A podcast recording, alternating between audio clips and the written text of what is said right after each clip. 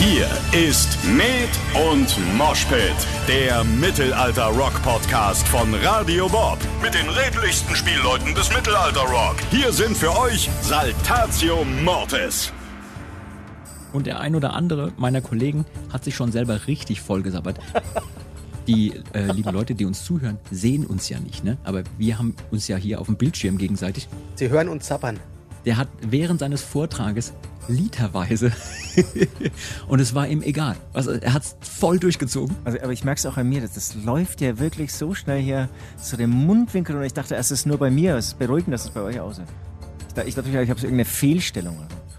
Aber, aber, aber sag mal, Tobi, gab es nicht auch eine Geschichte, dass du das, ähm, die Gage in öffentlichen Briefkasten mal gesteckt hast? Ja, gut, ich, ich, ich sollte doch nur eine Geschichte erzählen, oder? Stimmt.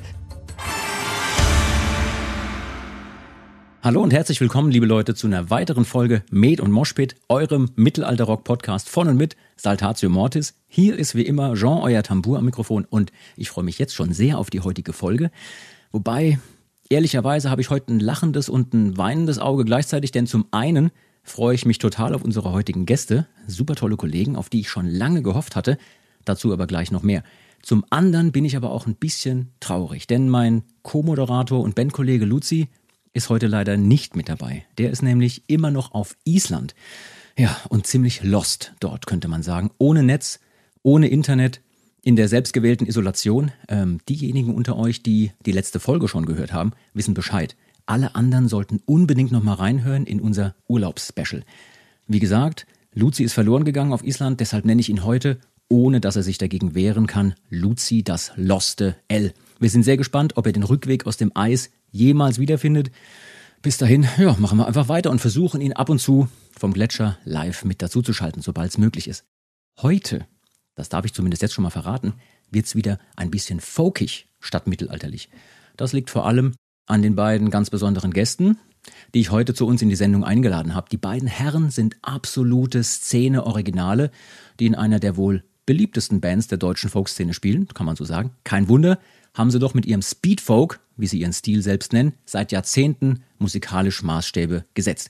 Der eine spielt nicht nur unglaublich gut Geige, nein, der kann auch noch singen, der hat Musik studiert und ist versiert in allen möglichen Stilen, von Folk bis Klassik. Der andere ist genauso schlimm. Der hat nämlich ebenfalls Musik studiert, spielt unfassbar gut Schlagzeug und setzt Leute wie mich damit jedes Mal unter Druck. Und er wäre um ein Haar ganz grundsolide Lehrer geworden an einer ganz normalen Schule. Zum Glück hat er die Kurve nochmal gekriegt. Beides sind sie super sympathische Zeitgenossen, tolle Kollegen. Ich freue mich sehr, dass Sie die Zeit heute gefunden haben, im Podcast dabei zu sein. Herzlich willkommen, Tobi Heindl und Frank Joos von Fiddler's Green. Ja, hallo. Hallo, hallo, hallo. Danke für die wundervolle, wunderschöne Einleitung. Ja, ja hallo, schön, dass ihr da seid, ihr zwei Mensch. Ich bin richtig verlegen, muss ich sagen, nach diesen Ja, Worten. ich also, bin rot vielen Dank für die. Einladung.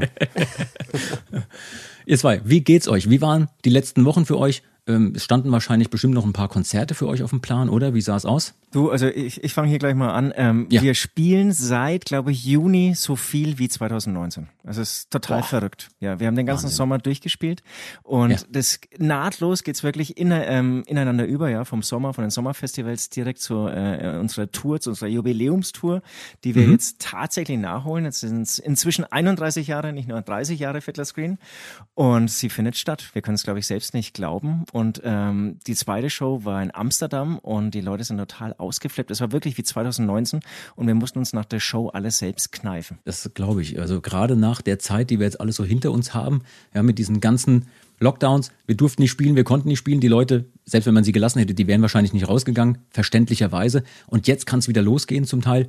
Wir waren ja selber auch in Belgien vor einiger Zeit auf einem Festival. Und da denkst du, mein Gott, ja, die Zeit ist äh, zurückgedreht Geil, auf ne? 2019 oder so. Super geil. Ne? Also es fühlt sich bestimmt geil an, jetzt wieder auf die Bühne gehen zu können und so loslegen zu können. Ja, es ist wie ein, wie ein Déjà-vu letztendlich, also wie aus alten Zeiten wieder neu aufleben lassen. Also das macht schon tierisch Spaß und ach ja, man weiß jetzt, was man vermisst hat in der letzten Genau, Zeit. ja, wollte ich auch gerade so sagen. Das ist irgendwie so, du hast dir gedacht, irgendwie vorher war es bestimmt echt geil und so und dann spielst du mal wieder eine Show wie in Amsterdam und dann denkst du dir, ach scheiße, das war ja noch geiler, als es eigentlich in Erinnerung war.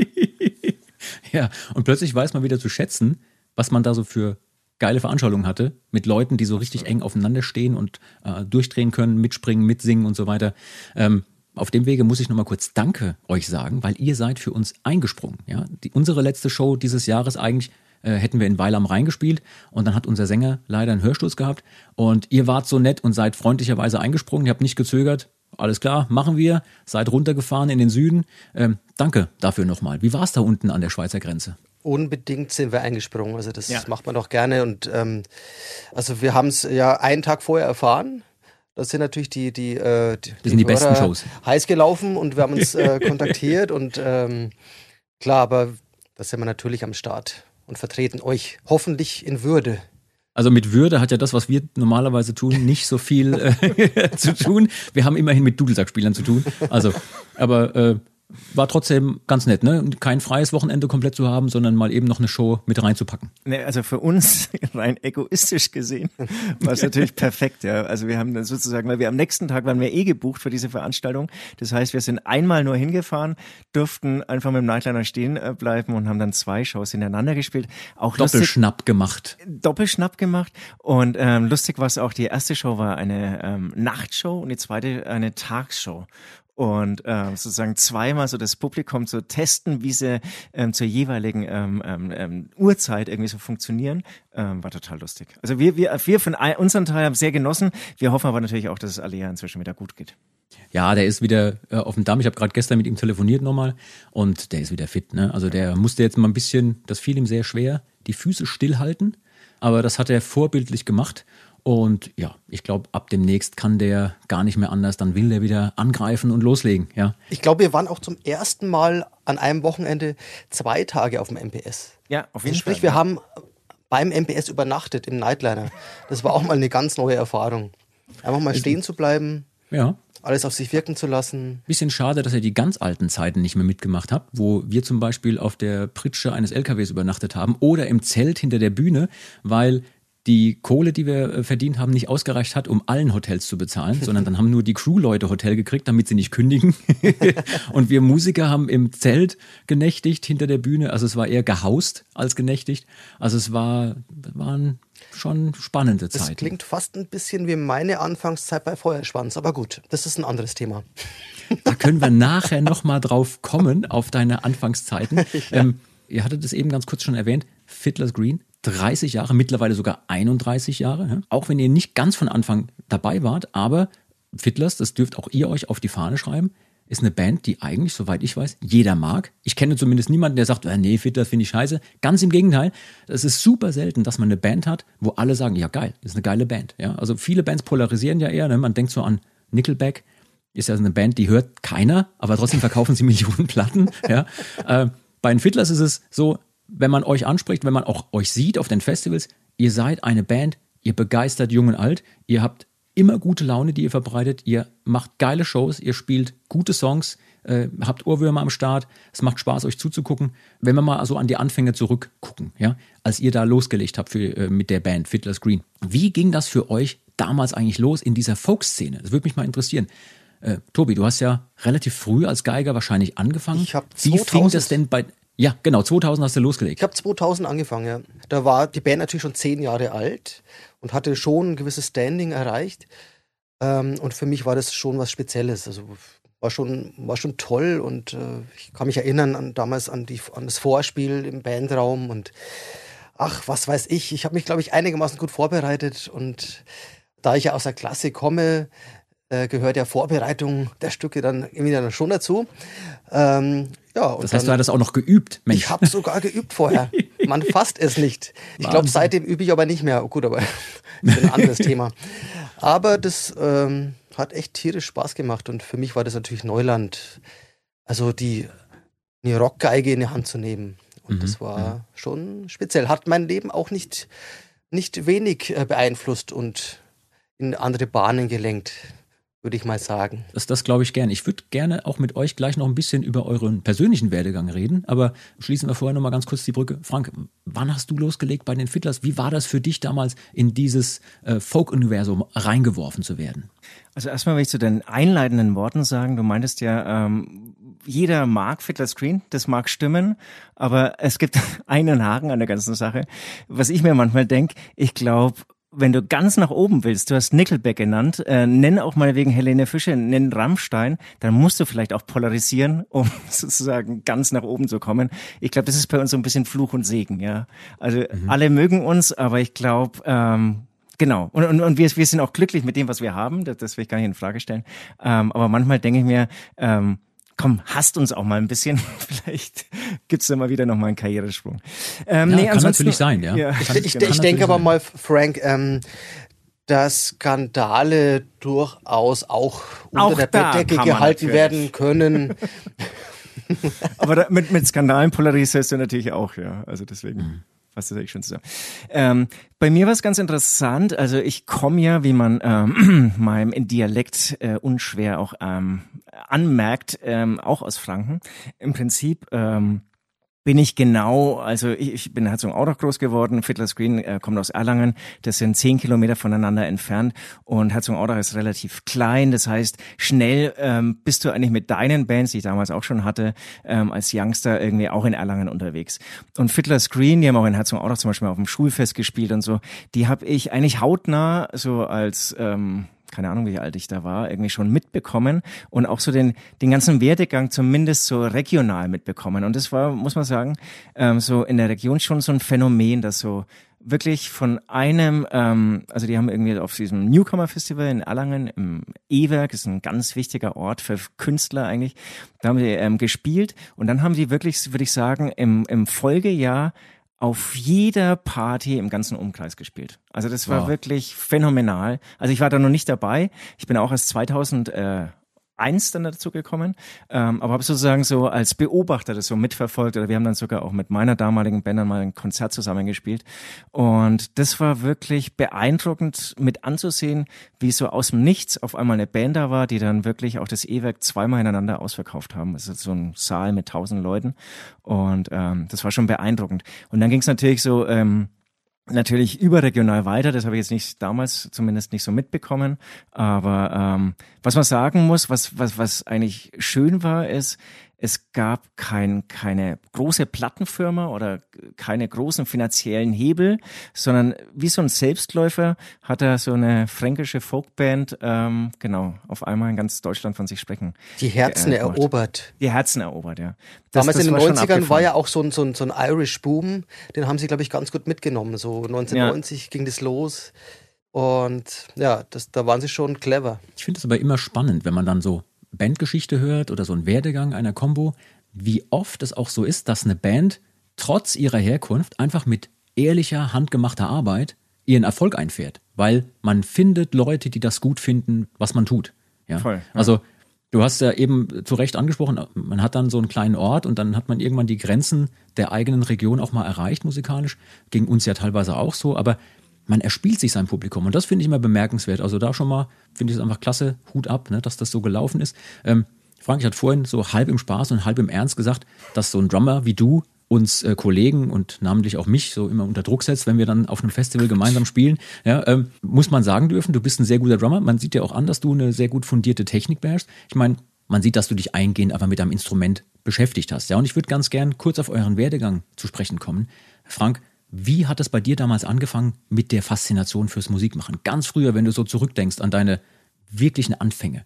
Wann hast du gewusst, hey, das ist irgendwas, das fasziniert mich, da möchte ich was mitmachen? Also die allerersten Anfänge, die waren, oder, oder ich glaube, da wurde irgendwas losgestoßen, als ich einfach so das erste Mal Musik gehört habe und gemerkt habe, dass irgendwas in mir passiert. Das klingt jetzt sehr esoterisch, aber das ist irgendwie immer noch so. Also es gibt immer noch Songs, ähm, ähm, genau, über die ich stolper, die ich dann so geil finde, dass ich sie 50 Mal ineinander höre. Also es geht über dieses Radiohören hinaus. Es gibt ja Menschen, und das soll jetzt kein Vorwurf sein, aber da ist so, da läuft halt ein Radio im Hintergrund und wenn du es dann ausschaltest, dann ist es halt aus. Oder ja, wenn ja, irgendwie der Song X, X kommt und dann kommt der Song Y, es ist alles gleich gleich. Es, es mhm. rauscht halt so durch.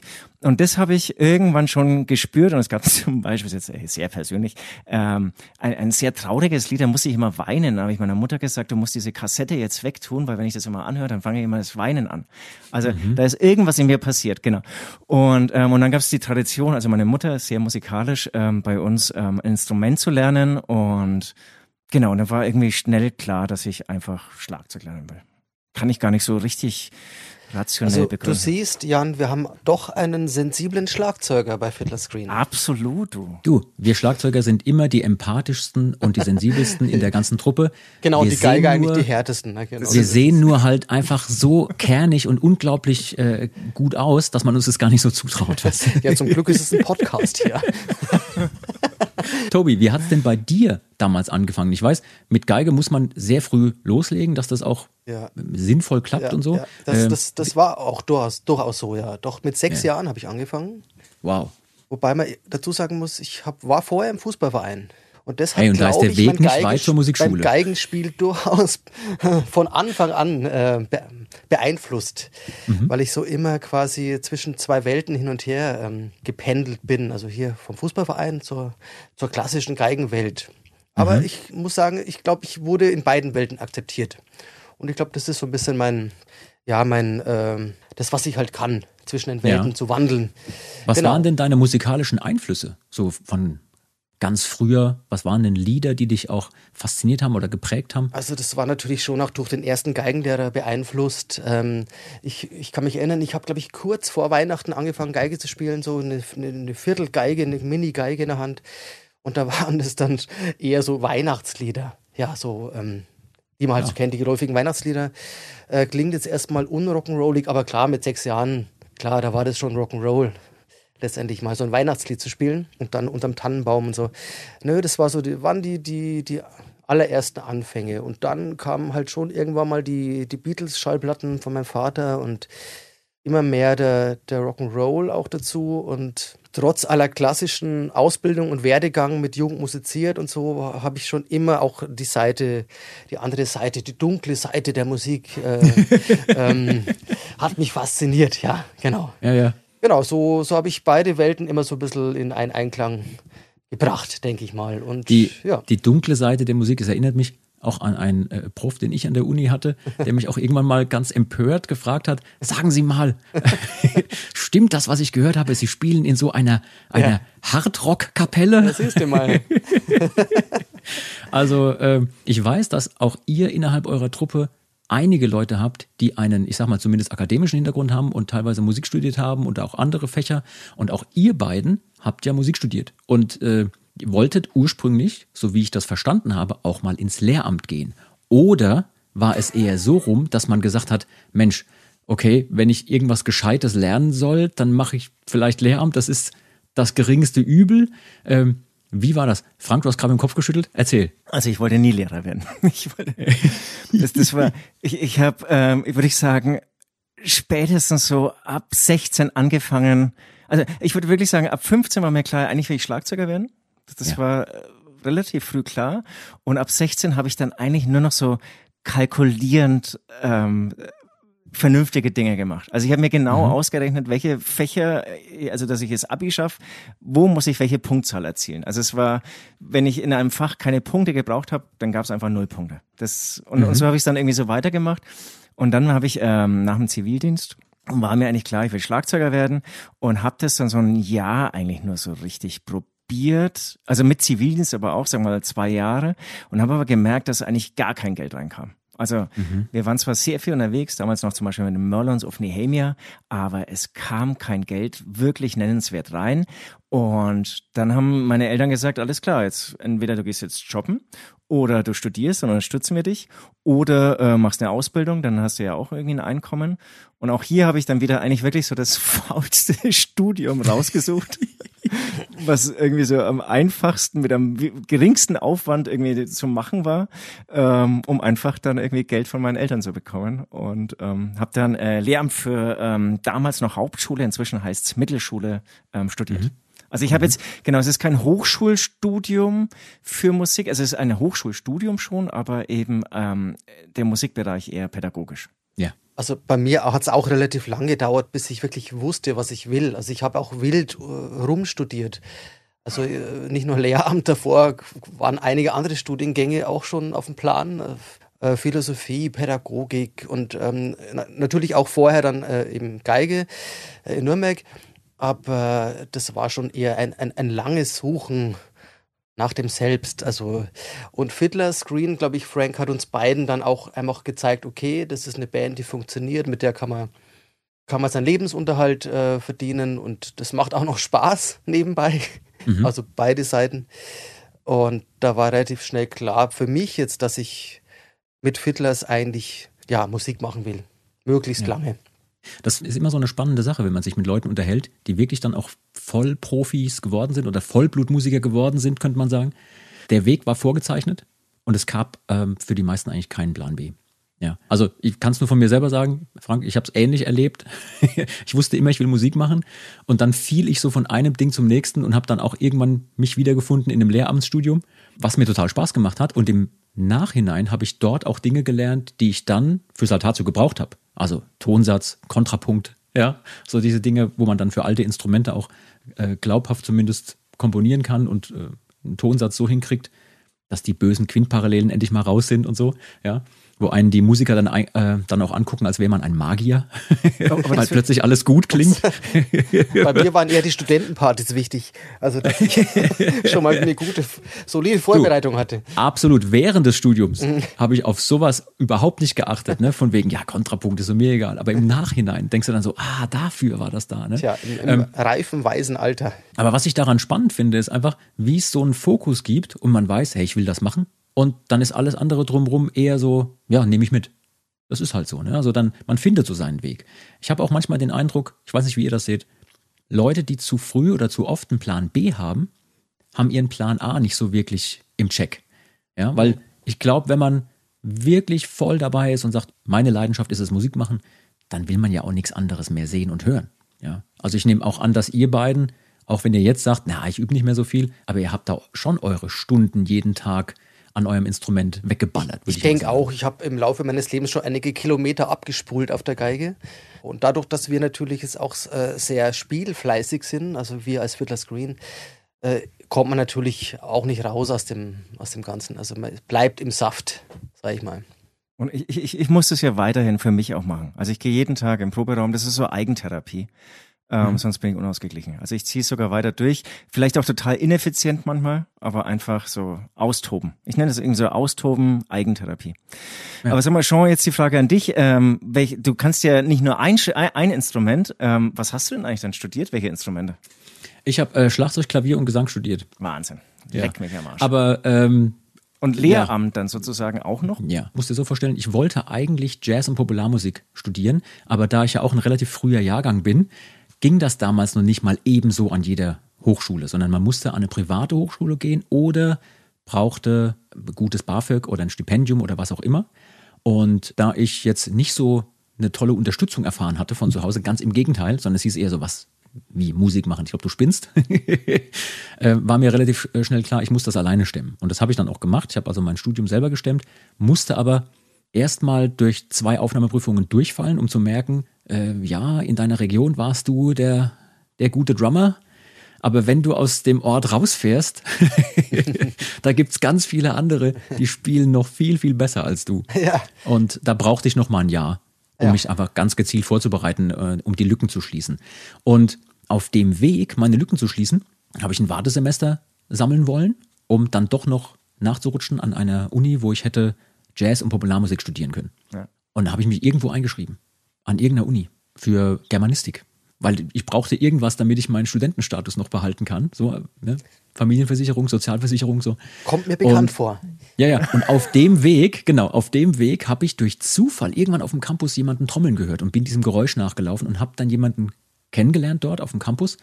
Dachte erst, ja, da kann man Proberäume mieten. Und dann sagte mir der, nee, nee, nee, ich studiere hier äh, Schlagzeug, also Hauptfach Schlagzeug, am Musikinstitut. Und ich wusste gar nicht, dass diese Uni da ein äh, Institut für Musik hat. Das war die Universität Koblenz-Landau. Und dann habe ich mich da informiert, was muss man denn da machen? Und dann war relativ schnell klar, ja, das ist aber Klassik, weil die zielen auf Lehramt. Ja. Die machen dir zwar eine künstlerische Ausbildung, aber mit dem Ziel, hier Pädagogik, Lehramt. Für Realschule oder für Grund- und Hauptschule und so weiter. Und das fand ich aber trotzdem spannend, weil es war ein mini kleines Institut, alles überschaubar, da kannte dich jeder mit Namen. Und da habe ich mehr oder weniger das gleiche Programm vorgespielt wie äh, in Köln und in Mannheim. Und dann sagten die mir, ja, sind Sie sicher, dass Sie das hier wollen? Weil war ja klar, ich wollte eigentlich Jazz machen. Und dann habe ich gesagt, ja, Nehme ich auch mit. Nehme ich auch, weil ich musste dort zum Beispiel auch so Xylophon, Marimba, Stabspiele, super viel Technik, so kleine Trommel, also alles, was im Orchester passiert, ne, Pauken und so weiter. Klavier, Nebenfach. Äh, und ich war eine faule Sau am Klavier, muss man einfach so sagen. Ja, ich habe relativ gutes Gehör, das rettet mich. Ich kann mich dann so durchlügen durch ein Stück. Aber äh, ja, der jeweilige Klavierlehrer oder die Lehrerin hat dann immer schon gemerkt, dass ich mir das nicht so wirklich angeguckt hatte. Ja, Klavier war, war bei mir auch das Nebenfach, ja. Ich, ah, ja. Aber da muss man halt dann durch. Auf der anderen Seite hat es genau, dieses Studium hat mir super viel gebracht, weil Jazz und Popularmusik hätte ich, oder das heißt halt so, ne? Oder hieß damals so. Ja.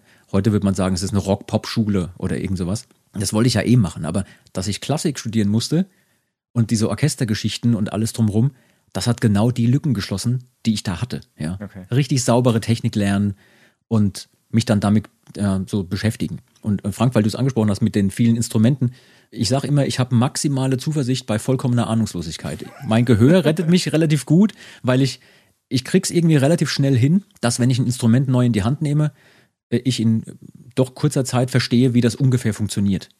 Und dann durch mein Gehör kann ich überall so zumindest mitspielen, dass relativ wenig falsche Töne dann irgendwo reinkommen. Und dann denken immer alle, ich kann das Instrument spielen. Das stimmt aber gar nicht. Ich kann mich dann nur so durchretten okay. irgendwie.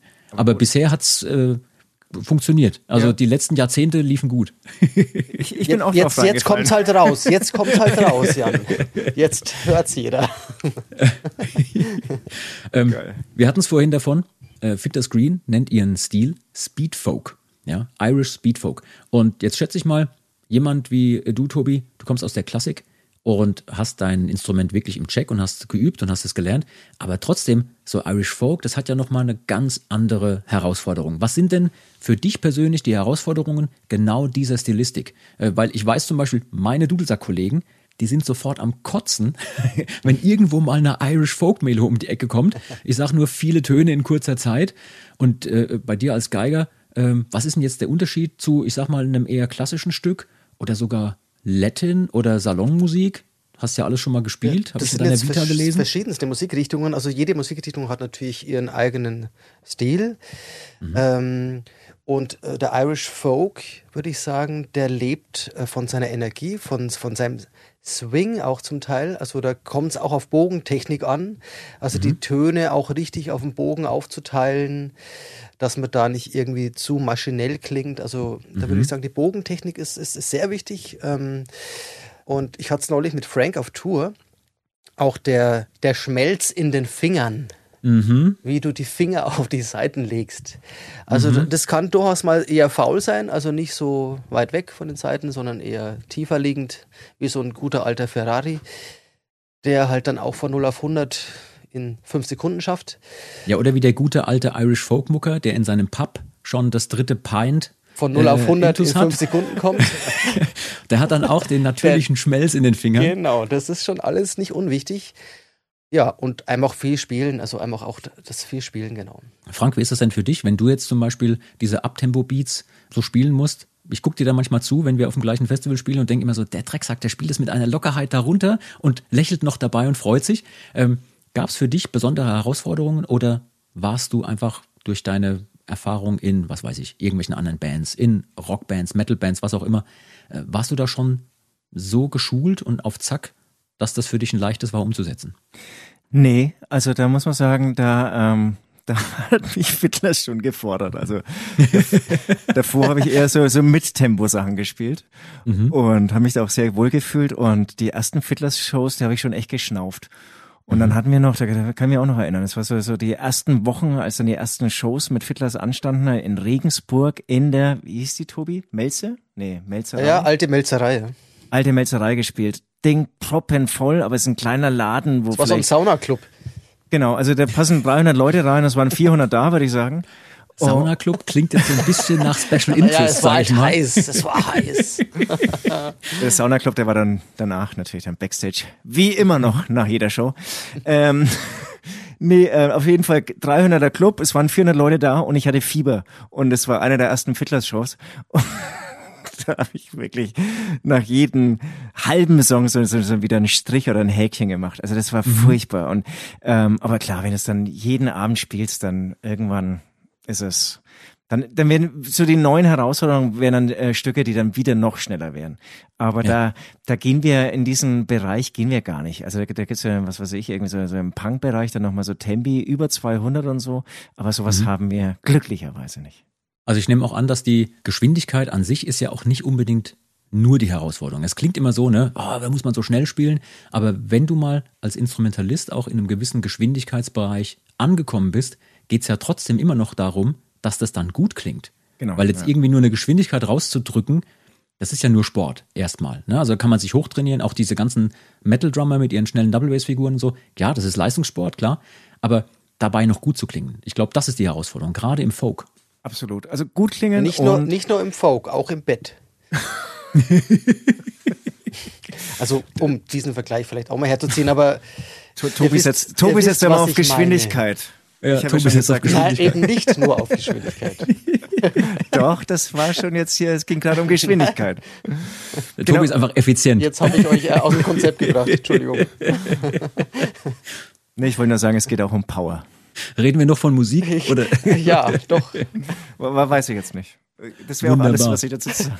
Um das Ganze jetzt mal wieder so ein bisschen auf äh, richtige, solide Füße zu bringen. Eure Band besteht zu einem Großteil aus mehr oder weniger verkappten Lehrern oder aktiven Lehrern. Ich weiß, der Albi zum Beispiel ist ja auch Lehrer, ja, der gibt ja auch Kurse für Latein und so. Ähm, lauter studierte Lehrer, teilweise mit, ähm, lauter studierte Leute, wollte ich sagen. Viele mit Lehramt als ursprünglichem Ziel, ob man das jetzt wollte oder nicht, sei mal dahingestellt. Wie kam es denn dazu, dass sich diese Band so zusammengefunden hat? Gab es irgendwann eine Anzeige im äh, Lehrer sucht Band Magazin? Oder äh, wie muss man sich das vorstellen? Wie kamt ihr denn, ich meine, Frank hat es schon mal kurz erwähnt, aber wie kamt ihr denn überhaupt in diese Szene mit rein?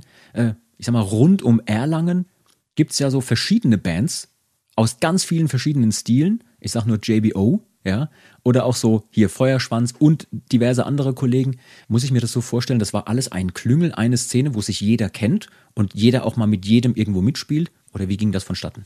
Also bei mir war es so, ich komme ja aus Regensburg ursprünglich und da hat mich dann damals ein Techniker von Fiddlers empfohlen. Der hat mhm. mich damals, habe ich auch schon in Bands gespielt und der hat mich da gesehen und äh, empfohlen und so kam das bei mir quasi äh, über Empfehlung. Genau, und jetzt äh, erstmal zur Lehrerfrage. Also es gab eine Zeit bei Fiddlers, da haben wirklich vier fertige Lehrer mitgespielt. ähm, ähm, jetzt sind noch drei übrig. Nee, der Tobi ja. kam ja dann. Nee, wie viel sind wir jetzt eigentlich? Eins, zwei, drei. Doch, drei sind übrig.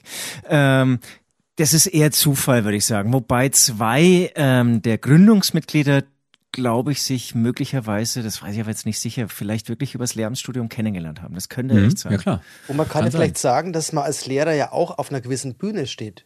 Vielleicht ist ja das die Brücke, die man da schlägt. Ja. Oder also als, als Lehrer vielleicht auch so ewig Suchender ist, dass man ja, eigentlich nicht weiß, weiß, was Als man Musiker will. ja auch. ja, eben, und dass irgendwie sich das darüber findet. Weil auch der Vito C. von JVO ist ja auch Lehrer oder, oder ja. war Lehramtsstudent. Ähm, ja. Das ist schon echt lustig noch. Das ist schon witzig, ne? Unterrichtet ihr beiden eigentlich noch oder seid ihr mittlerweile äh, Vollzeit angekommen beim Musikerdasein? Also ich, ich habe auch nie ein äh, Referendariat gemacht. Ich habe das ja. Äh, erste Staatsexamen und dann, dann war ich raus. Dann habe ich mir ehrlich gesagt wieder fünf Jahre Zeit genommen, um es nochmal richtig zu probieren, mhm. ähm, nachdem es ja irgendwie vor dem Studium nicht geklappt hat. Und dann war relativ schnell ähm, ja die Zusammenarbeit mit Fiddlers da. Ja. Ich habe auch relativ schnell festgestellt, dass ich ein schlechter Lehrer werden würde. Ausreden. Und, und deshalb beschlossen, bewusst das sein. Studium. Sehr gut. Aber unterrichtet ihr nebenbei noch, ich sag mal, in eurem ähm, in eurem Wohlfühlbereich, jetzt Schlagzeug oder äh, Geige, seid ihr dann noch privat oder an Musikschulen tätig? Was ich unterrichte aktuell nicht. Ich habe mal, genau, schließe es auch nicht aus, mal wieder zu unterrichten, aber im Moment äh, fehlt es mir nicht. Äh, Frank hat Schlagzeugschule in München, glaube ich, mal gemacht oder sowas, ne? Genau, aber ähm, der macht, der pflege ich jetzt nur noch ganz schlecht die Homepage. Also muss ich er, lässt Kollege, unter, er lässt unterrichten. Genau, ein, ein, Kollege von mir unterrichtet und ich mhm. sollte mich eigentlich um die Homepage kümmern. Aber du bist zu sehr damit beschäftigt, erstens jeden Tag Schlagzeug zu üben. Auch das. Ja. Ähm, ja. und zweitens auch zwischendurch einfach über die Geschicke der Welt nachzudenken. Das ist äh, uns Schlagzeugern einfach gegeben. Da können wir nichts gegen tun. Absolut. Also ich habe auch Phasen, da, da sitze ich einfach da und schaue gegen die Wand. Also es gibt ja so Typen, die können dauernd durcharbeiten und Instagram-Story und so. Ähm, ich sitze manchmal wirklich da und schaue die Wand an. Das kenne ich gar nicht von dir, Frank. Da, da bist du in sehr guter Gesellschaft.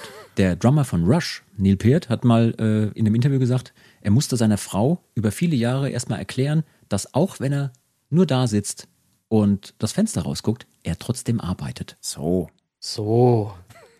Apropos Arbeit. Wenn man in so einer Band aktiv ist, ist das ja durchaus auch eine aktive Arbeit, dass das Ganze funktioniert. Ne? Ihr seid, soweit ich es überblicken konnte, mehr oder weniger seit 2006 stabil in eurer Besetzung. Jede Band hat immer wieder mal Besetzungswechsel. Ne? Man spielt mal hier mit, mal dort. Und ähm, klar gibt es auch Wege, die sich irgendwo trennen. Aber ihr seid jetzt wirklich seit 15 Jahren super stabil. Ich glaube, der letzte, der dazu kam, ist der Pat, mhm. euer ja. Gitarrist. Ne? Ja. Was ist eurer Meinung nach das Geheimnis einer langen, stabilen Bandbeziehung und eines langen Bandlebens?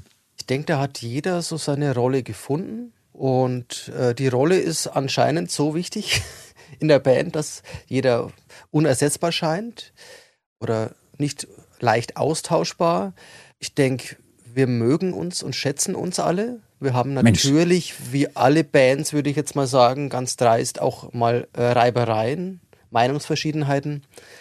Klar. Äh, der eine ist auch mal ein bisschen länger enttäuscht und so, aber ich glaube, dass wir, ich spreche jetzt mal für alle, jeder menschlich so gefestigt ist, auch mal über solche Kapelleien hinwegzukommen und sich trotzdem ja. noch zu mögen. Ich glaube, da steckt ein bisschen das Geheimnis von Fiddler Screen. Glaube ich auch. Also es hat halt ein bisschen gedauert, bis dann wirklich diese sechs Charaktere zusammenkamen. Aber ähm, genau, wie du schon sagst, seit 2006 läuft es irgendwie rund. Und so Streitereien sind dann lustigerweise dann wirklich so ganz banale Sachen. Also ich kann mich an eine Streiterei erinnern, das war ungelogen, es ging um eine Abfahrtszeit. Es ging mhm. um eine Abfahrtszeit nach der Show. Das sind unsere Probleme. Und da habe ich mir auch gedacht, wenn das die Probleme sind, Leute, dann, dann ist irgendwie auch gut. Das, das Wesentliche, das Wesentliche ja. ist eigentlich ziemlich klar. Genau, total. Bei uns. Und es wird auch jedem, das muss man auch noch sagen, irgendwie so, so die, die Freiheiten gelassen. Also es, es gibt auch schon anders erlebt, keinen, der dann irgendwie immer alles besser weiß oder so. Das ist eher so, ah, du hast die Idee, na, ist ja geil, cool, dann, dann machen wir das doch mal so. Also kann auch nicht so richtig sagen, an was es dann liegt, aber das ist, oder, oder ich glaube, man kann schon sagen, an was es liegt, dass irgendwie man sich gegenseitig einfach schätzt und weiß, na, der erzählt jetzt keinen Scheiß. Wenn er jetzt das Gefühl hat, man muss auf Instagram jetzt irgendwie Nacktfotos von Tobi posten, dann machen wir das eben alle. Dann ist es hey, eine gute Sache. Ja, lass uns das machen. Gute Idee. Das ist, da, darauf, darauf zähle ich in Zukunft. Das möchte ich auch äh, gerne sehen. Ähm, das finde ich super spannend. Klar, jeder hat seine Stärken und Schwächen. Ne? Und bei uns jetzt bei Saltatio ist es ja auch so. Jeder hat so seine unterschiedlichen Aufgaben innerhalb unseres Kosmos, je nachdem, was er halt gut kann oder weniger gut kann. Und wie ist es denn bei euch? Wie verteilt ihr eure Aufgaben innerhalb eurer Truppe? Und vor allem, wer ist derjenige, der nie schnell genug wegläuft und deswegen ständig noch mehr aufgebrummt bekommt. Genau, das ist der letzte, das ist ein sehr guter Punkt. Es gibt Dinge, die man tun müsste. Wir können aber alle ziemlich schnell laufen. genau.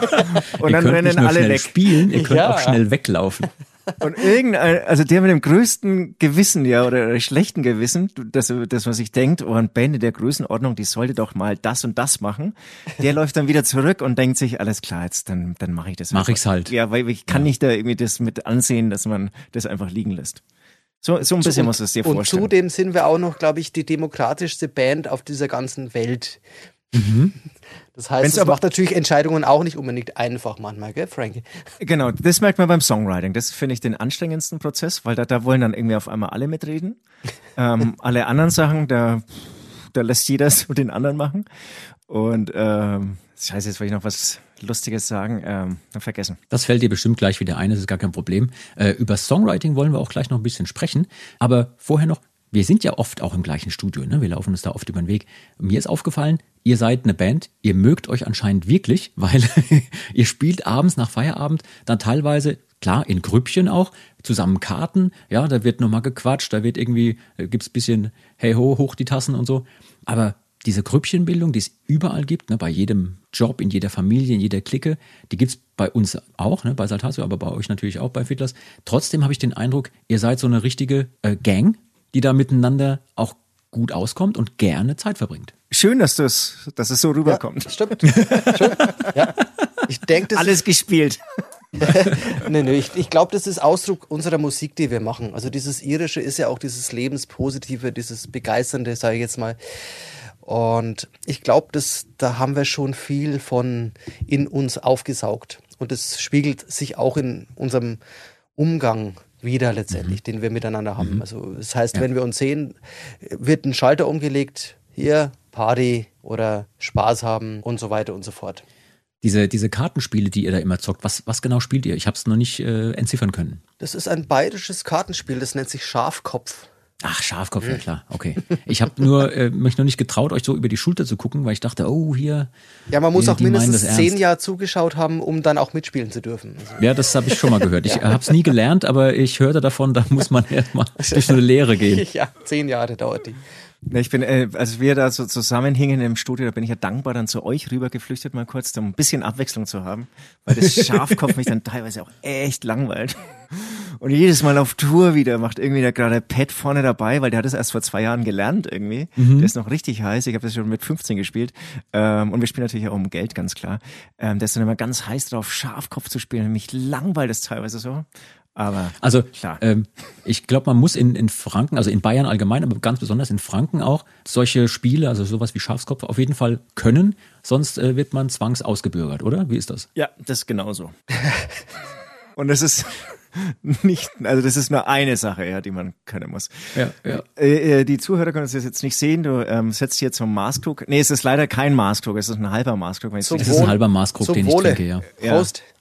Setzt an. In, in Bayern ich, geht es natürlich nicht, da hättest du im Ganzen. Ist klar, ich habe wenigstens, weißt du, ich bin ja hier im Ruhrgebiet, ne? Das heißt, ähm, ich konnte jetzt euch nicht zeigen, welches Bier ich da reingegossen habe, aber ich habe zur Feier des Tages für euch hier eine Gerstenkaltschale drin, habt auch den zünftigen Saltatio-Krug hier in die Kamera, weil ich hatte ein bisschen Angst, auch wenn ich jetzt mit einem Wasserglas um die Ecke komme, ob ihr mich dann direkt äh, virtuell verhaut. Und du siehst ja, wir können anstoßen. Mhm. Prost. In dem Sinne, Prost, genau. Ja, Prost. Jetzt bin ich hier das Weiche im Wasserglas. Es tut mir leid. Das macht gar nichts. Das verraten wir nicht. Wir haben ja einige Gemeinsamkeiten. Wir haben einige Sachen, die wir uns teilen. Das ist Studio, teilen wir uns. Wir haben auch das schon eine Nightliner geteilt. Ja, das finde ich sowieso krass mit dem Studio. Wir laufen uns so oft über den Weg. Ja. Also ihr mit den Fiddlers, äh, wir mit Saltatio. Äh, das erinnert mich manchmal an so Geschichten, aus der amerikanischen Musikerszene, wenn man so hört, ja, LA oder Nashville oder New York, wo sich so die berühmten Musiker die Klinke in die Hand geben und man dann später in Biografien drüber lesen kann. Sowas habe ich mir früher ja auch immer vorgestellt und mir dann auch für mich selber so gewünscht. Mittlerweile geben wir uns die Klinke stattdessen in der Weltstadt Senden Ottmars Bocholt in die Hand. Das, das ist unser LA, das ist unser LA. Genau, mitten auf dem Land in der Nähe von Münster. Äh, völlig zu Recht, ist ein tolles Studio dort. Aber äh, sag mal, wie kam es denn für euch dazu, dass eine Band aus Franken plötzlich dort oben landet, um die Platten aufzunehmen. Also ich glaube oder ich finde es nach wie vor wichtig, immer wieder mal neue Sachen auszuprobieren. Und wir hatten, oh, Tobi, wie viel? Drei, vier Platten mit dem ähm, Produzenten davor, Christoph Bayerlein, der auch zum Beispiel JBO produziert hat, ähm, gemacht. Und ähm, der hatte auch ein sehr interessantes Konzept. Da haben wir gleichzeitig eingespielt, wirklich gleichzeitig wie live, teilweise ohne Metronom und hatten viel Spaß. Es waren alles, die, eine CD war mehr so eine Momentaufnahme, muss man sagen, teilweise mhm. Schnellschüsse. Und dann wollten wir mal das andere Extrem. Und es ist wirklich, also ich finde es wertfrei. Ich finde, es hat wirklich beides was. Also ich ja. äh, schaue auch gern zu dieser äh, vergangenen Zeit zurück. Genau, und dann haben wir so, sind wir verschiedene Studios durchgegangen und fanden dann eigentlich den, den Vincent Sorg war damals eigentlich so das, das, die erste Adresse. Ähm, mhm. Total interessant. Und ähm, war auch cooler Drum-Sound, cooler Band-Sound insgesamt und so. Und, ja. ähm, und in Extremo hatten ja auch schon lange mit dem gearbeitet und dann fanden wir das irgendwie, hatte der für uns eigentlich so die interessanten Referenzen. Also es gab irgendwie so noch andere Pop-Produzenten und so, aber da hatten wir eher dann Angst davor.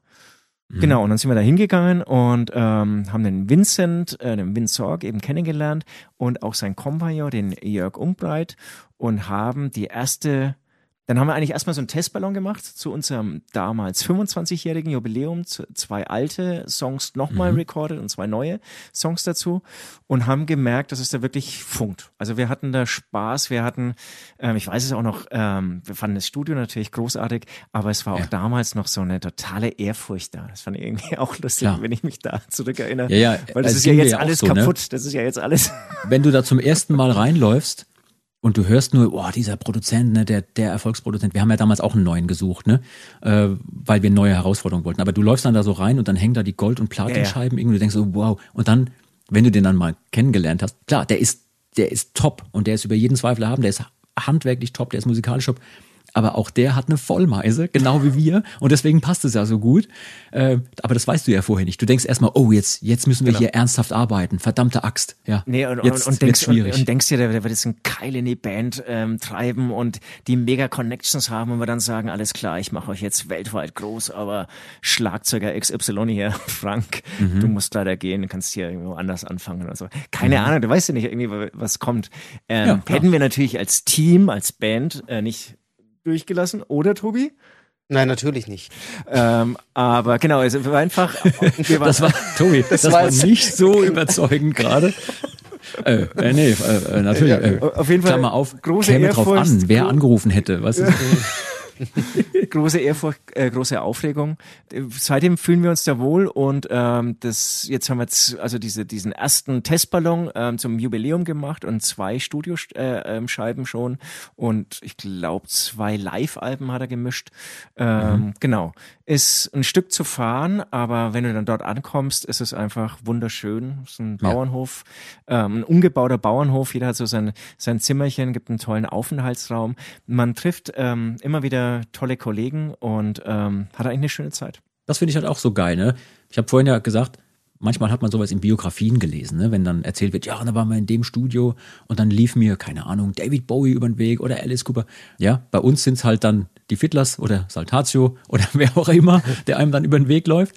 Aber äh, ich finde das super spannend. Also gerade auch den Austausch, den man dann manchmal hat, dass man den einen Kollegen mal einlädt, ey, komm mal rüber, äh, hättest du Bock, uns was einzuspielen, hättest du Bock, da mitzusingen? Und daraus ergeben sich ja auch wieder ganz neue Ideen und tolle Synergien teilweise. Teilweise, äh, wir haben es auch schon anders erlebt, dass du eben sehr wie sage ich denn, alkoholhungrige Bands erlebst.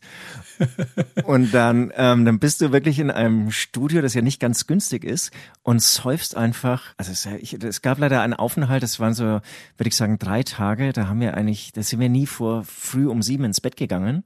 Alter. Haben uns dann zu, eigentlich sollten wir uns um zehn aus dem Bett stellen, waren dann auch teilweise zwölf und du bist halt total durch. Das Interessante, bist vernichtet. Ja, du bist vernichtet, aber das Interessante ist, dass in dieser Zeit echt ein richtig guter Song entstanden ist. Hey, weil, weil die, die, die, Kunst ist halt die Kunst. Das, das ist ja mal, da stehst du halt abends auf und schreibst einen guten Song. Also es geht auch. Frank. Genau.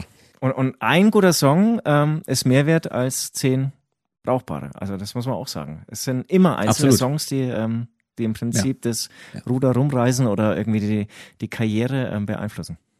Das erinnert mich an eine Geschichte, die unsere Dudelsackspieler mal hatten, wo sie auch ein bisschen versackt sind abends und dann morgens ganz, ganz, ganz früh Dudelsack einspielen mussten und es war halt einfach dran, ja, und sie hatten es wirklich, wie soll ich sagen, ein bisschen übertrieben da gab es kein Pardon. Da mussten sie morgens trotzdem ran. Und wenn man weiß, wie sich das sowieso im nüchternen Kopf schon anfühlt, wenn so ein Dudelsack anhebt im Raum. Das, das, riecht nach, das riecht nach Autotune. Ja, und dann, und dann plötzlich hast du zwei Kollegen, denen es wirklich überhaupt nicht gut geht, ja. Wenn man so richtig verkatert ist und eigentlich sich nicht bewegen möchte und nur noch vor sich hin vegetieren will. Und dann muss man mit vollem Druck in so einen Dudelsack reinpusten und der trötet dann auch noch zurück. Ey, ohne Scheiß, das habe ich ja noch nie bedacht. Verkater Dudelsack spielen. Wie ist denn das? Das ist ja. Das muss hart sein. Das ist ja bei jeder Show dann so, also bei jeder ja. Folgenshow. Oder wenn die Anreise nachts war, dann wahrscheinlich ja, bei jeder ja. Show. Scheiße. und, das, und, dann hast du dieses Festival, Gerät direkt neben deinem Ohr. Ja. Au. Das, das Festival-Feeling hast du da direkt mitgeliefert, in echt. Obwohl du nur im Studio bist, ja. Apropos Festival-Feeling. Wenn ihr da draußen, liebe Leute, mal wieder Lust habt, euch das Festival-Feeling nach Hause zu holen oder ins Auto, falls ihr gerade unterwegs seid, dann ist der Mittelalter-Rock-Stream hier bei Radio Bob genau das Richtige für euch. Dort findet ihr den passenden Soundtrack zu allem, was das Folk- und Mittelalterherz begehrt. Übrigens, was mein Mittelalter-Rock-Herz begehrt, ist genau jetzt eine Taverne. Und ob ihr wollt oder nicht, wir gehen da jetzt rein. An die Taverne.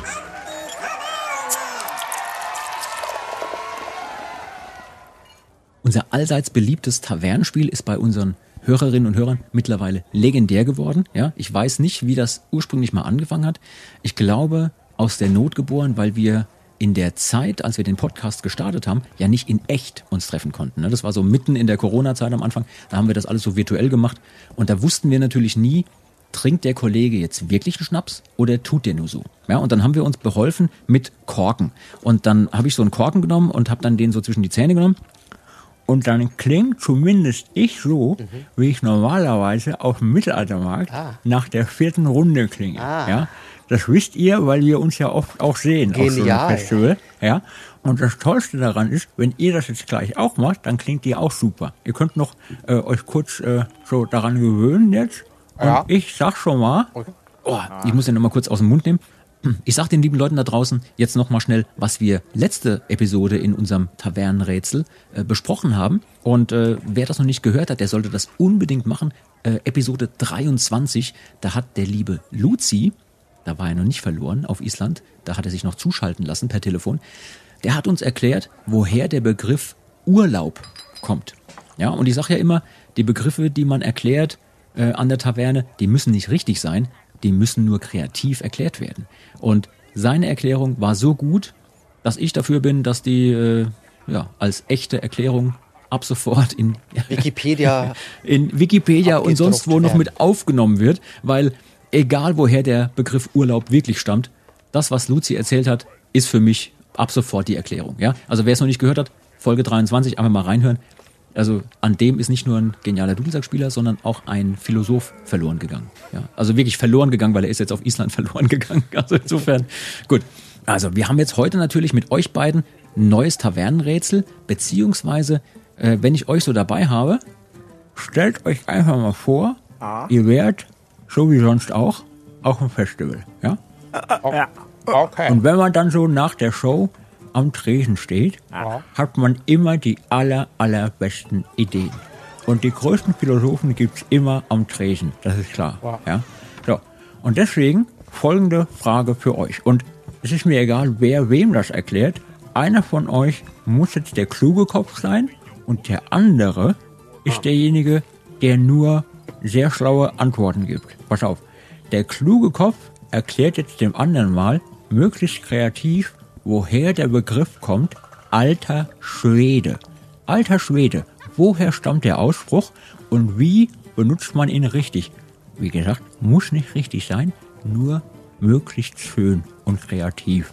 Leg los, wer ist denn bei euch der kluge Kopf? Ruhe, Ruhe. Das ist, das ist die Frage, wer der, wer der kluge Kopf ist. Aber ich will mal sagen, alter Schwede ist das Gegenteil vom jungen Schweden. Aha. Nämlich ein junger Schwede ist wahrscheinlich noch sehr jung im Alter, hat noch nicht so viele Erfahrungen gesammelt in seinem Leben und deshalb ist ein alter Schwede ein Mensch, der viele Erfahrungen schon gesammelt hat. Im Umgang mit Alkohol zum Beispiel. Und so weiter und so fort. Aber das sagst du ja. Ich habe das nicht verstanden. Was? Mensch, Frank, trink mal weniger, man kann dich ja gar nicht verstehen.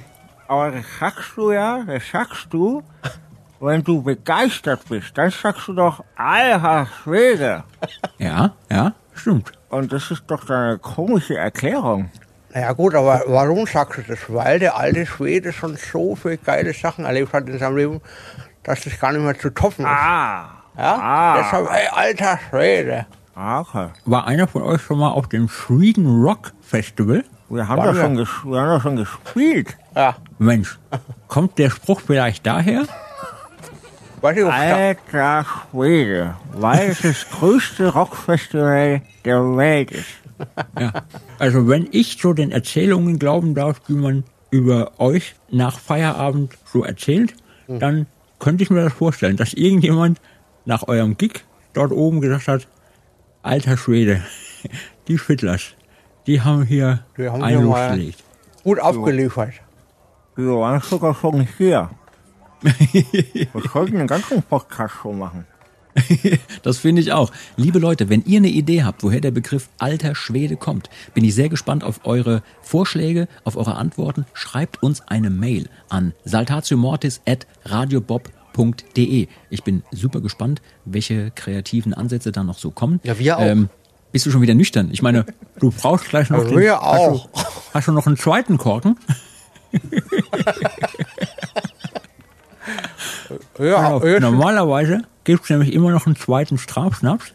Oh. Nur dann klingt man echt schlimm. Und der ein oder andere meiner Kollegen hat sich schon selber richtig vollgesabbert. Legendär war aber legendär ohne Scheiß war der Malte von Fersengold. Der hat das durchgezogen und hat ein Gedicht vorgetragen mit zwei Korken in der Fresse und die äh, lieben Leute, die uns zuhören, sehen uns ja nicht, ne? Aber wir haben uns ja hier auf dem Bildschirm Sie- gegenseitig. Sie hören uns zappern. Der hat während seines Vortrages literweise und es war ihm egal. Also er hat voll durchgezogen. Die Soße tropfte so nach unten. Super. Also das ist äh, Total. ja. Dedication, ja, ja. würde ich sagen. Also, aber ich ja. merke es auch an mir, das, das läuft ja wirklich so schnell hier zu dem Mundwinkel und ich dachte, es ist nur bei mir. Es ist beruhigend, dass es bei euch auch ist. Auch ist. Ja. Ich ja. dachte, Also- vielleicht also ist irgendeine. Fehlstellung oder so. Ja, deswegen gehen wir ganz schnell wieder raus aus der Taverne und äh, widmen uns den ernsthaften Dingen des Lebens wieder, bevor es hier ausartet. Ah, schade. Oh, so, wieder nüchtern. Hui. Ich äh, möchte euch aber jetzt schon, äh, euch beiden, das Versprechen abnehmen, dass wenn wir uns demnächst irgendwann mal wieder über den Weg laufen in echt, dieses kleine Tavernenspiel auch in echt nachholen. Ja? Also dann mit einem Unbedingt. richtigen Getränk.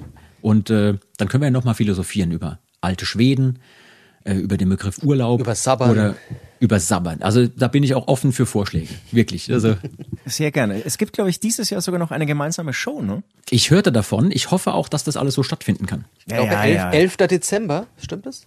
In Neumünster. Ja, ja. Da ich, dann ähm, bringe ich die Taverne mit, du den Alkohol.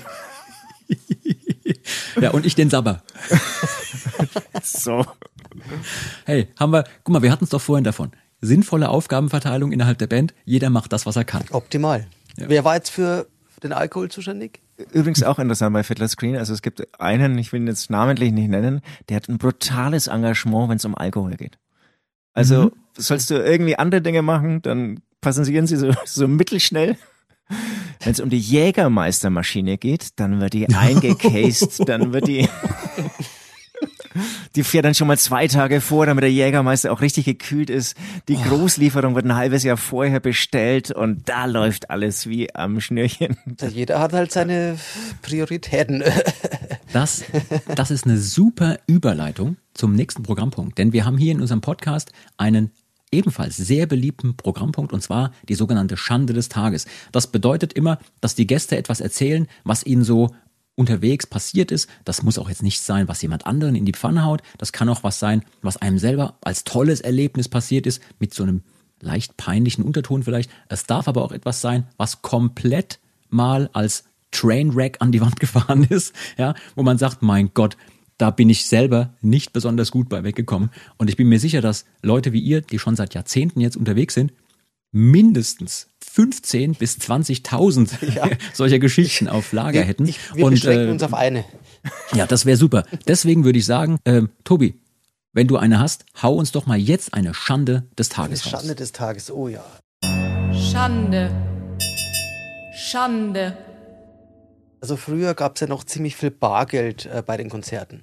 Also nicht mehr per Überweisung, nicht per Überweisung, sondern die Veranstalter haben uns bar ausgezahlt. Und ich war immer derjenige, der am Ende des Wochenendes diesen großen Bargeldtopf in seinem Koffer hatte. Die Also im ganzen Idealfall- 24 Euro. Ja, im Idealfall im Koffer. Ja. Aber an diesem Wochenende war ich irgendwie noch unterwegs. Ich bin aus dem Club gekommen, war gar nicht im Hotel und gleich zum Frühstück hin und habe dann diesen Bargeldumschlag einfach auf dem Frühstückstisch vergessen. Also ich saß dann Wow. quasi schon im Bandbus und Mhm. so eine halbe Stunde Fahrt denke ich mir, oh Gott, wo, hm, wo könnte denn das jetzt sein? Noch nicht ganz nüchtern natürlich. Tja, da musste der Bandbus wieder umkehren und ich hatte eine peinliche Situation. Zum Glück war dieser Umschlag noch äh, da gelegen. Alter. Da hast du aber echt Glück gehabt, Ja. ne? Weil da, da steht mal eben eine Produktion, Äh, ja. weil ich weiß jetzt nicht, wie es äh, mittlerweile so ist, aber ich weiß das noch von früher.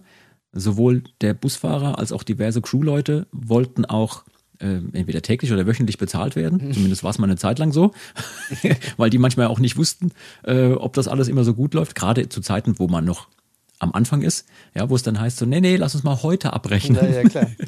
Wer weiß, was morgen ist. Ja, krass, ey, aber dass das noch da war.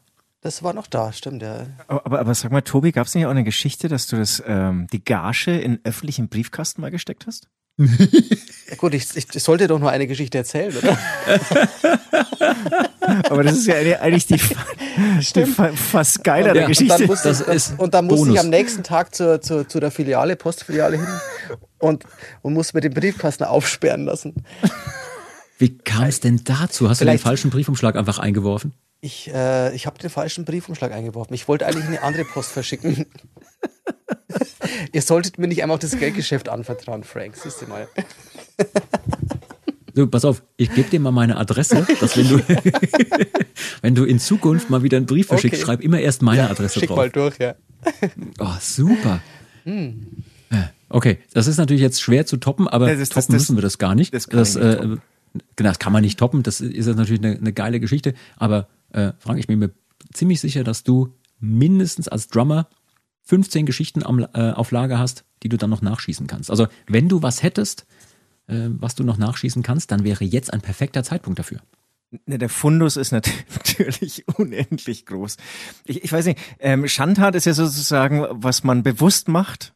Und, und Nicht irgendwie- unbedingt, ne? Deswegen nennen wir es ja Schande des Tages. Also Schande des Tages. Okay. Das kann, also zum Beispiel, ich habe mal erzählt, wie ich bei einem Orchester, bei einer Orchesteraufführung, äh, wo ich Aushilfe spielte, mich verblättert habe und habe den dritten Satz angefangen statt den zweiten. Ne? Und ähm, war nicht so gut, weil der, der dritte Satz begann mit einem äh, Fortissimo Gong und der zweite Satz hätte beginnen sollen mit einem Sopranistin-Solo in äh, Pianissimo. Ich glaube, das ist dem Frank noch nicht passiert, sowas, ja? Nee, nee. Nee, aber Orchestergeschichten habe ich natürlich auch. Ach, ich, ich hau jetzt, also die, die fällt mir gerade ein, war irgendwie ganz Ja. lustig. Ähm, kennst du vielleicht auch, und ähm, weil wir auch viel über Musik eigentlich heute gesprochen haben. Als Pauker hast du in der klassischen Musik sehr oft, du kannst wahrscheinlich noch sagen, in welcher Epoche das vor allem ist, sehr oft wenig zu tun. Ja. Wenig, wenig zu tun. Und viele Takte zu zählen. bis gar nichts. Und das Ganze besteht nur aus Pausen. Und eine Pause, eine ganze Pause zum Beispiel, so für die jetzt keine Musiker sind, einfach so ein kleiner Balken. Und es das heißt, es kann sein, dass der wirklich, ach so genau, und dann gibt's aber auch noch so, so einen Takt, da steht dann einfach drin, ähm, 40 Takte Pause.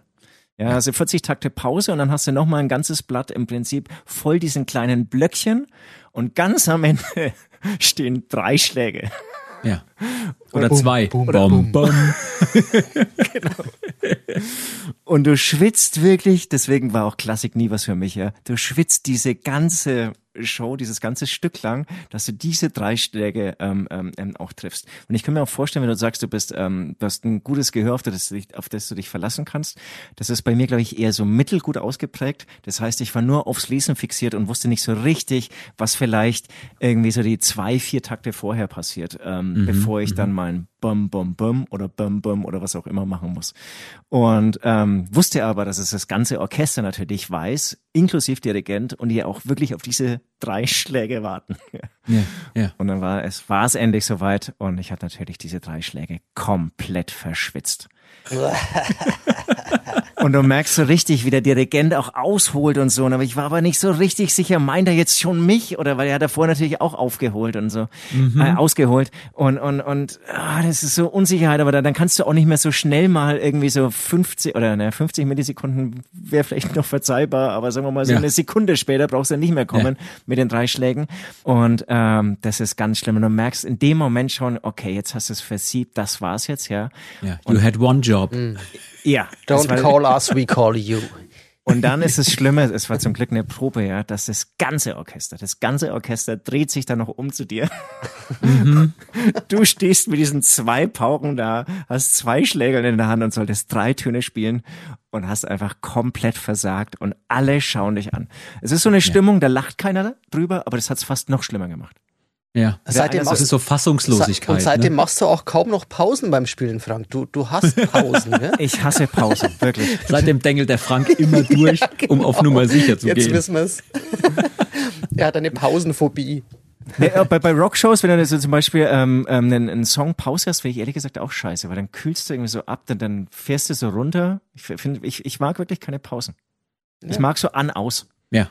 Also das kann ich total nachvollziehen mit dem Orchester und diesem, ey, jetzt musst du spielen, aber äh, ne, genau auf den Punkt und dann Pausen zählen. Wenn man Glück hat, stehen ja manchmal noch so Melodiephrasen mit drin. Also wenn, wenn der Arrangeur sehr nett war, Nee, schreibt er dir ja. die letzte Phrase, die du noch hörst, bevor dein Einsatz kommt, noch mit rein. Ähm, Die meisten sind aber nicht nett. da muss man einfach nur Pausen zählen. Ich hatte das mal mit einem Orchester, da habe ich, glaube ich, zum allerersten Mal Aushilfe gespielt. Mein damaliger Schlagzeuglehrer brauchte jemanden, der noch mitspielt. Vier oder fünf Schlagwerker waren wir da. Ein Riesenwerk von so einem amerikanischen äh, Komponisten. Und äh, der wusste, ich bin relativ fit, so beim Notenlesen. Und dann kam ich in eine Probe dazu. Und ich hatte bis zu dem Zeitpunkt halt in, in Coverbands und in Rockbands und Metalbands gespielt, wo alles immer genau auf der Eins sitzen muss, ja. Und ein paar Aufnahmen auch schon mal gemacht. Immer alles schön zum Klick und voll auf die Eins und so. Naja, und der Dirigent holte so aus und äh, schwang so die Arme nach unten, so von wegen, jetzt geht's los. Und ich war mit meinem Wirbel auf der Snare Drum voll da auf der Eins als einziger. Und er stoppte sofort und flaumte mich dann an, ja, hier bitte nicht zu früh. total, das ist total interessant, ne? Weil bei, bei, bei einer Klassik, da wabert das irgendwie so dahin. Ja. ja und dann habe ich so gedacht, so wie, wie zu früh, das war genau auf der Eins, ne? Und, äh, und dann hat er nochmal ausgeholt war und gewartet und habe so links und rechts geguckt und habe gewartet, bis alle anderen auch losspielen und habe mich dann so so reingemogelt in diesen Wirbel auf der Snare Drum. Und dann habe ich ein Lob gekriegt hinterher so, ja, ja, das war jetzt viel besser. Also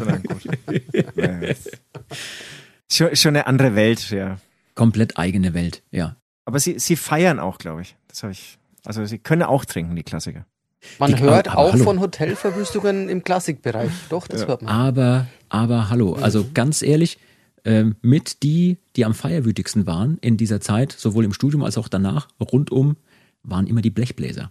Ja. Also Das war- die Kollegen vom, vom Musikverein oder von der Big Band. Das, war- das war leider damals mein Verhängnis beim Landesjugendorchester, wo ich ja als Geiger, als, als Geiger mitgespielt habe und aber eher mich mit Blechbläsern äh, abgegeben habe. Mhm. Ja. Da war ich auch dann auch nur einmal dabei. Dann. ja. Also die Geschichte hat jetzt ein Ende gehabt an dem. dem Okay, okay, okay. Ich glaube, dass die, die Blechbläser in der Klassik das sind, was die Dudelsackspieler für die Mittelalterrock-Szene Oh, ja, sind. das ist eine verwegene These, aber es könnte sein. Ja, weil auch so ein, ich sag mal, so ein, so ein Horn, so ein French Horn oder auch so, ein, so eine Tuba, äh, das sieht ja oben aus wie so ein Trichter und das erinnert mich wieder an den Partytrichter. Ne? Also wenn man zu eng um die Dudelsackspieler rum ist an einem Showwochenende, dann gerät man in den Partytrichter. Stru- Strudel, und wenn man ja. nicht schnell genug wegläuft, dann rutscht man da nach unten und da gibt's kein Entkommen mehr. Und die Bläser sagen ja auch immer, oh, ich muss erstmal die Lippen anfeuchten, gib mir mal ein Bier. Also das finde Ja, ich immer so ja. in der Probe gleich mal so an, ah, muss ich erstmal ein Bier trinken. Und jeder, den ich kenne, der irgendwann mal ein Blechblasinstrument gespielt hat, ist auch so. Ja. Also ich weiß nicht, ob das so ein Menschenschlag ist, der dann eher dazu neigt, so ein Instrument anzufangen, oder ob das Instrument das aus einem macht. Auch hier Das wieder ist- die gleiche ist- Frage, die sich bei den Dudelsackspielern Ja, stellt. aber ist Das ist natürlich unfair, ist natürlich unfair jetzt über, ist ja keiner dabei jetzt hier bei unserer Runde. Ja, hallo, das ist unsere Chance, unsere einzige. Sie Aber es ist können wirklich eine- gar nicht eine- verteidigen, die Armen. Hm. Eine sehr philosophische Frage, finde ich sehr gut, ja. Was war zuerst da? Das Alkoholproblem oder das Instrument? das Alkoholproblem oder das Blasinstrument. Um diese Frage zu klären, brauchen wir in den zukünftigen Folgen mindestens wieder Luzi äh, oder auch diverse andere Kollegen, ihr beiden.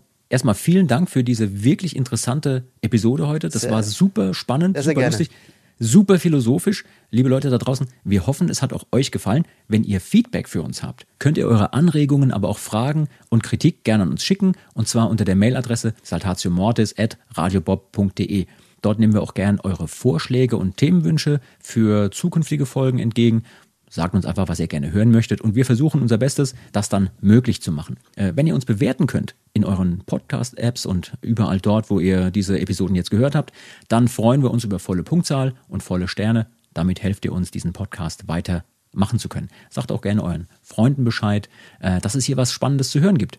Wenn ihr uns und auch meinen Gästen hier von den Fiddlers auf den sozialen Medien folgen wollt, könnt ihr das tun. Ne? Wir sind alle bei Facebook und Instagram. Einfach mal suchen. Auch mich findet ihr bei äh, Instagram zum Beispiel als Jean Tambour. Äh, guckt einfach mal nach.